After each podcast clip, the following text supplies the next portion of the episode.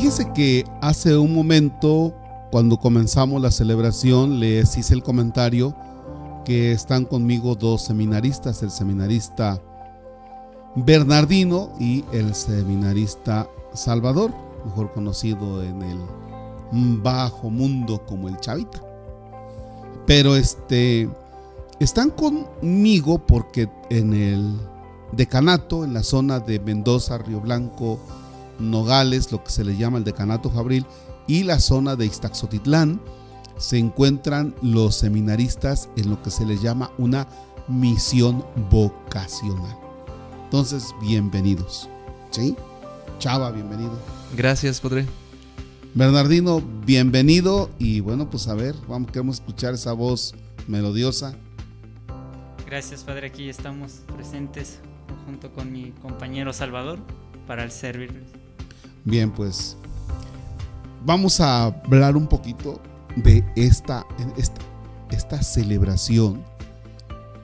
Cuando hablamos de vocacional, el Evangelio de hoy se presta muy bien. Se presta muy bien. Y Jesús toma una actitud ante la multitud. Dice, se compadecía de ellas porque estaban extenuadas y desamparadas como ovejas que no tienen pastor. Es decir, no hay quien las guíe, no hay quien las lleve. O sea, no hay un responsable de ellas. Están a su suerte. Y entonces Jesús se compadece. ¿Qué es compadecerse? A ver, chavita, ayúdanos, ilústranos qué cosa es compadecerse. ¿Qué te dice esta palabra? Esta palabra nos, nos puede ayudar a entender cómo padecemos con el otro. Compadecer, padecer con el otro. Ah, se ve medio soncito, pero bien, ¿eh? O sea, exactamente, o sea, que tú sientas lo que el otro está en ese momento sintiendo. Por ejemplo, si, si está un enfermo y el familiar lo está cuidando, por ejemplo, una mamá que está cuidando a un hijo. Que tú realmente sientas, trates de sentir lo mismo que siente la mamá. El dolor, el sufrimiento. Y si tú eres el padre Bernardino y la señora te dice, padre, dele la bendición a mi hijo. Y tú dices, ahorita no puedo eso no es compadecerte porque no estás padeciendo, no, no eres empático. La empatía es tratar de sentir lo que el otro siente en sus mismos niveles. ¿eh? Por eso Jesús se compadece, padece también con los otros, ¿no? Hace suyo el sufrimiento de la multitud. Y Jesús ve una necesidad. Dice, ¿saben qué? la cosecha es mucha y los trabajadores pocos. Es decir, hay necesidad de acompañar a estas personas, pero no hay quien las acompañe. Y eso lo vemos en nuestras comunidades. Por ejemplo, tú en la zona de Mariano Escobedo, ¿no? Pero a ver, eh, ¿cómo es que tú realmente, cómo es que tú realmente vas experimentando el, la necesidad, ¿no? ¿Qué es lo que te hace a ti entrar al seminario, Bernardino?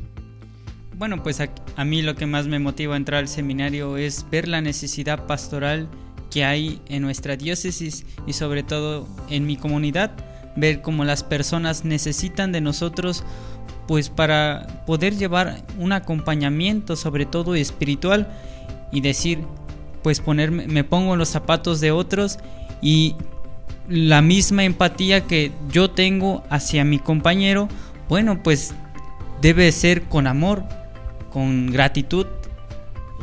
Eh, yo creo que esto se tiene que quedar grabado porque ya ordenado, no sé que se te olvide. Que es una de las realidades, ¿no? A ti, Chava, ¿qué es lo que te hace entrar al seminario? Cuéntanos, porque tenías 15 años cuando entraste al seminario. Sí, la verdad que era yo muy, muy joven, pero fíjese, que... Eres joven todavía. Sí, todavía, todavía. La figura del sacerdote, yo siendo pequeño, siempre me impactó. la forma, las actitudes que tenía para dirigirse a las personas era impactante. Y eso a mí lo, me enamoró tanto que pues yo vi y dije, es una persona que cambia completamente la actitud de cualquier otra persona y que pueda ayudar más allá en cuestión de la salvación de las almas, en cuestión de sanar interiores, en cuestión de poder auxiliar a través de los medios que Dios nos da. Y decía yo, es algo increíble, ¿no? Que yo quisiera hacer y sobre todo también la enseñanza, como, como decía el mismo Evangelio, hay personas que somos errantes en varias cosas de nuestra fe. Y lo que a mí me mueve también es el poder educar, ¿no? Educar en nuestra fe, el poder compartir la fe, el poder transmitirla y vivirla con, con mi gente, ¿no? Con los que son los míos, con mi comunidad. Muy bien. Ahora, no debemos perder de vista que el Señor llama.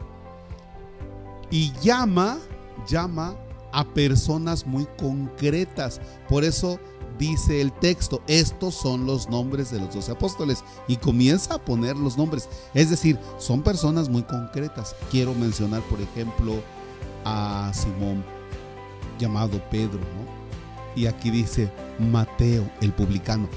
Hace ocho días escuchamos el texto de Mateo, ¿verdad? De que está cobrando los impuestos y el Señor le dice, vente, sígueme, vámonos te necesito aquí en mi equipo, ¿no?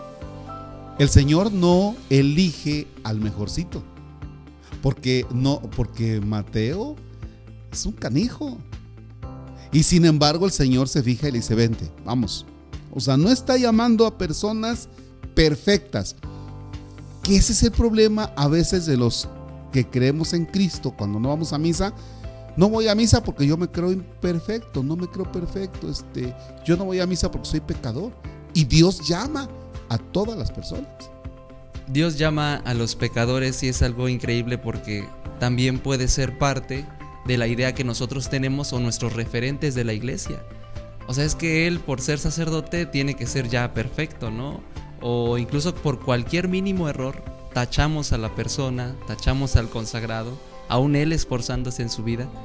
Y puede ser un prejuicio, una mala idea que no nos puede ayudar a vivir nuestra fe, ni mucho menos ayudarle a esa persona en la vivencia de su vocación. Entonces el Señor sigue llamando. Chavos, si alguien de ustedes se siente así como que yo quisiera ser sacerdote, puede preguntarle al padre de su parroquia, puede preguntarle a algún seminarista, buscar el canal para poder comenzar su formación. ¿Ya?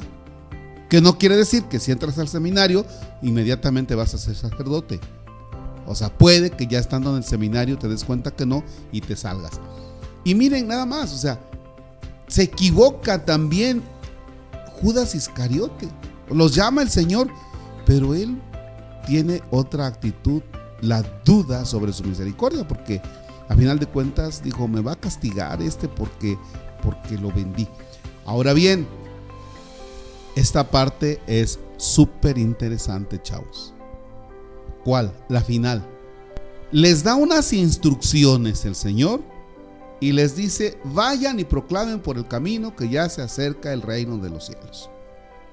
Curen a los leprosos y demás enfermos, resuciten a los muertos y echen fuera a los demonios. Aquí viene lo interesante, que eso se nos olvida ya ordenados sacerdotes, a muchos, entre ellos yo no a todos, hay algunos que, bendito Dios, gratuitamente han recibido este poder, ejérzanlo pues gratuitamente. Cuando el obispo está ordenando a los presbíteros, una de las, una de las oraciones dice que se ordenen más que movidos por los bienes materiales, por la ayuda que pueden dar a las personas. Y aguas, ¿no? Porque les comento que, por ejemplo, cuando tú celebras un difunto, una misa para difunto, de cuerpo presente, y es muy feo que cuando vas a ver a un enfermo, la persona está preocupada porque dice, ¿cuánto me va a cobrar el padre? Que esa es una de las cosas muy dolorosas, ¿no? ¿Qué piensas, chava? Porque dentro de dos años, si Dios quiere, serás diácono.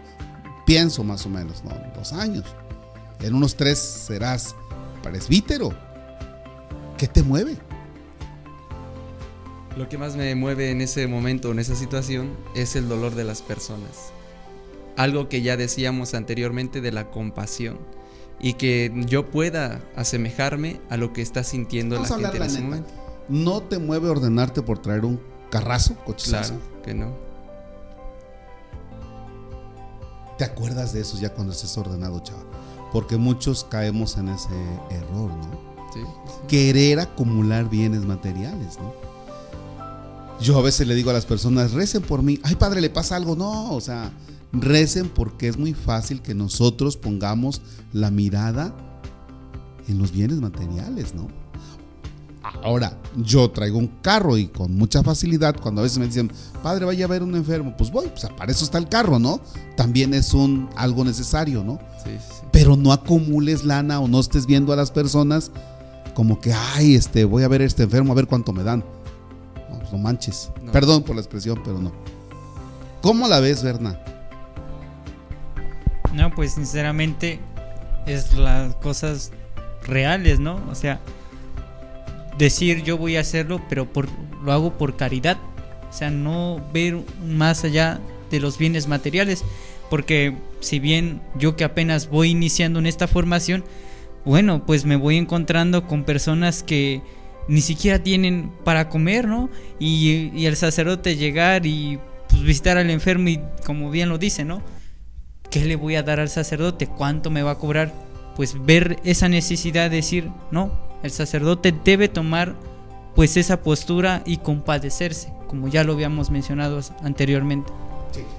No falta quien te traiga tortillas.